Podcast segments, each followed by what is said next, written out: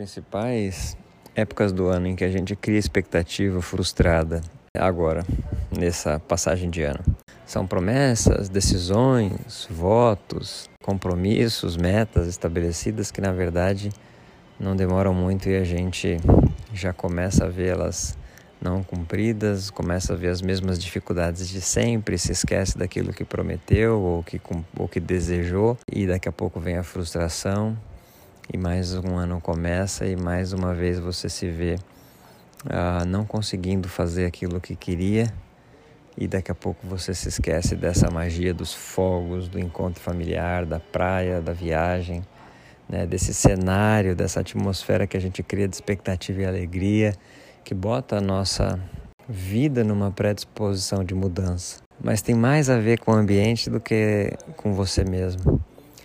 De nada vai adiantar toda essa alegria, essa atmosfera e esse ambiente da virada de ano se você não virar a sua mentalidade, se você não pensar de um jeito diferente, se você não mudar a sua perspectiva, a sua maneira de ver o mundo e as coisas a partir de você.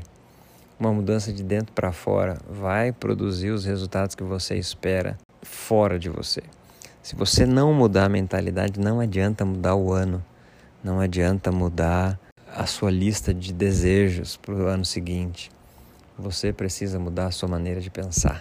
Então, minha primeira dica, minha primeira reflexão sobre isso é: toda vez que vira um dia, é tão igual quanto 31 de dezembro para 1 de janeiro.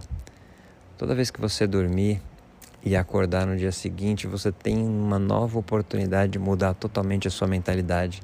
E mudando a sua mentalidade, você tem uma nova oportunidade de mudar totalmente a sua vida. A Bíblia diz que as misericórdias do Senhor se renovam a cada manhã. Olha que interessante, a cada manhã. Toda vez que você vê o sol nascer, você pode entender que Deus renovou sobre você as suas misericórdias. Mais uma vez, misericórdia. Colocar misericórdia, cardio, Cárdia, misericórdia, miséria, miseri de miséria, cárdia de coração. Coração na miséria. Toda vez que o sol se nasce, o sol nasce, ah, Deus coloca o seu coração na sua miséria. Ele entende as suas dificuldades e ele coloca o seu coração em você. Ele te dá, toda vez que o sol nasce, você pode olhar para ele e dizer: Minhas chances foram renovadas, eu tenho um novo dia, eu tenho um Réveillon, eu tenho um novo ano começando agora. Não espere o 31 de dezembro. Não crie altas expectativas que vão te gerar altas frustrações. Comece com pequenas mudanças. Ah, essa é a primeira é o primeiro pensamento, né? Não espere o Réveillon Crie a sua expectativa, pequenas expectativas diárias. A cada manhã as misericórdias do Senhor se renovam sobre você.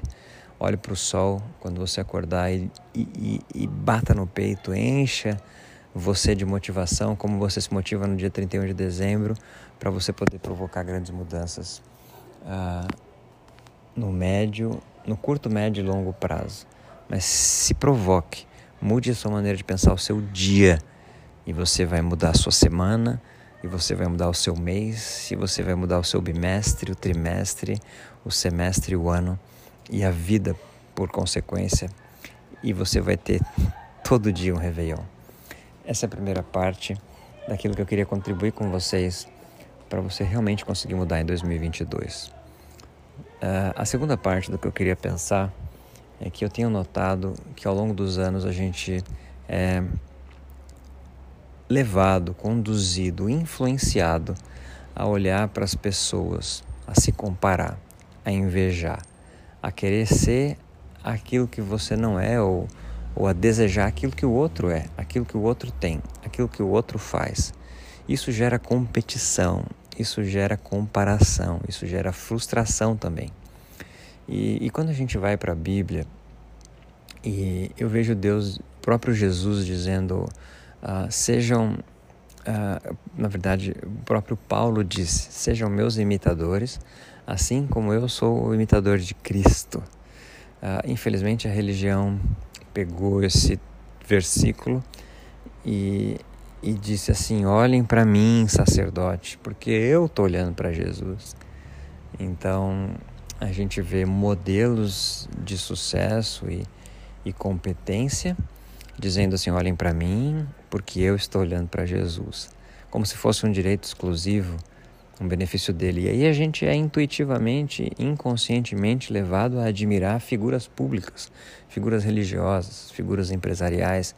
E não tem nada de errado nisso, contanto que você apenas se inspire neles, que você veja o que de Jesus há nele e traga para a sua realidade, para a sua maneira de ser, para a sua maneira de pensar e de viver, ao seu jeito, ao seu modo. Da mesma maneira que você deve olhar uma pessoa que está tomando decisões equivocadas, numa vida, numa mentalidade de pobreza ou numa mentalidade de escassez, no sentido de escassez de vida, eh, de caráter, de, de princípios de, de gestão de família, enfim, e olhar para elas e falta e pensar, puxa, muitas coisas de Jesus faltam nessa pessoa. E você também, da mesma maneira que você se inspira nas pessoas que têm características de Jesus e, e, reflete sobre como absorver essas características de Jesus para a sua realidade, olhe também para as pessoas que estão vivendo em níveis, em, em níveis de compreensão, em níveis de caráter, enfim, de tudo aquilo que eu acabei de dizer, olhando para elas e dizendo o quanto falta de Jesus para ela e se incomode também em ajudar essa pessoa a compreender o que lhe falta. Você absorvendo esse tipo de pensamento e comportamento, você vai entender que a referência, o modelo é Cristo. Né? Ele mesmo disse: vocês fariam coisas iguais e ainda maiores daquilo que eu fiz. Ele está dizendo: eu sou o modelo, eu sou o princípio. Vocês foram formados em mim, né? A Bíblia diz que nós fomos formados nele, nas regiões celestiais, antes da fundação do mundo, né? Então você tem a matéria-prima, você tem o DNA, você tem a biologia de Cristo. Ele é a sua referência.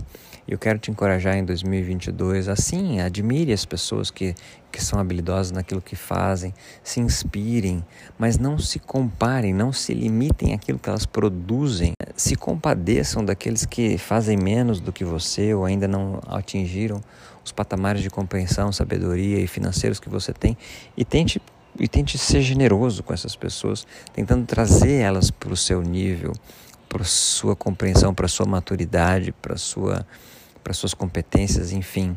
Quando Paulo disse, como eu disse agora há pouco, sejam meus imitadores, ele disse assim como eu imito Cristo, imitem Cristo, né? Imitem a mim porque eu estou imitando Cristo, mas ele não disse olhem apenas para mim, não, ele está dizendo olhem para Cristo que por acaso eu também estou imitando. Então eu quero te encorajar a estabelecer o seu teto não num grande pregador, num grande empresário, numa grande, numa grande e bonita família. Não, eu quero que você estabeleça que o seu teto é Cristo. Em 2022, o seu teto é Cristo, o seu limite nas finanças é, é aquilo que Cristo tem para você. O seu limite na teologia, no ministério, na família é ser como Cristo foi, é ser o tanto que Ele tem, a medida, a proporção de graça e glória que Ele estabeleceu para você. E para que você viva isso sendo prático e linkando com o primeiro ponto da minha mensagem, que é renove a sua mente todos os dias, toda vez que o sol nascer, lembre-se de que a misericórdia de Deus se renovou sobre a sua vida, de que Ele colocou o seu coração na sua miséria, no sentido do significado da palavra misericórdia. Lembre-se de que a cada manhã você tem uma oportunidade de renovar a sua mente, que a cada manhã você tem a oportunidade de tomar decisões corretas e começar no curto, médio e longo prazo, construir a vida que você sonhou em tantos dias 31 de dezembro e até hoje não conseguiu viver não inveje, não dispute, não, não se entregue à competição. Entenda que você pertence ao corpo de Cristo, à igreja de Jesus. E nesse lugar não tem competição nem comparação, tem complementação. Cada um de nós tem um DNA, uma digital e uma íris diferente. Isso fala da criação, do Criador.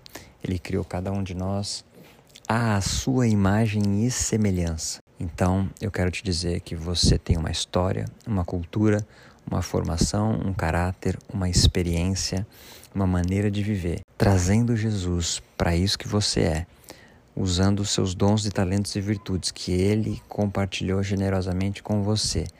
Não se conforme com menos do que a plenitude, a totalidade da expressão das virtudes de Deus colocada sobre você, beneficiando alguém, outro, beneficiando as pessoas. Foi para isso que você nasceu para revelar Jesus, para ser Jesus no potencial máximo das suas habilidades que ele já te deu antes mesmo de você nascer. Que 2022 seja o ano em que você foi Jesus para muitas pessoas, no seu trabalho, na sua igreja, na sua família, na sua faculdade, aonde você for. É isso. Feliz 2022.